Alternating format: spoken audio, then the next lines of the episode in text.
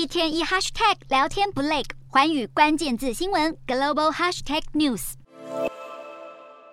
象征性转动天然气阀门，这一条新的波罗的海天然气管线要把北欧国家挪威的天然气输送至波兰。自从北海发现丰富的油气资源后，挪威就成为欧洲的能源生产和出口大国，但在气候危机加剧下，挪威发展油气产业成了被批评的对象。不过，俄乌战争爆发，欧洲大闹能源荒后，风向大变，挪威更取代俄罗斯成为欧盟最大的天然气供应国。挪威政府在这个月初公布的预算案显示，挪威今年油气业务收入预计将高达一千一百三十亿美元，较去年飙升将近五倍。明年的油气收入更将继续成长，达到大约一千三百一十亿美元。只是也出现批评声音，认为挪威似乎大赚战争财。法国总统马克宏一边感谢盟友，但也提到让他们为能源支付四倍价格，不能再继续下去了。这可不是友谊的真谛。欧盟与挪威在最近达成共识，要合作推动能源市场稳定，以有意义的方式降低过高的能源价格。要怎么合作，细节还不清楚。倒是有挪威议员呼吁，将挪威石油产业今年的超额盈利注入所谓的团结基金，用于对外合作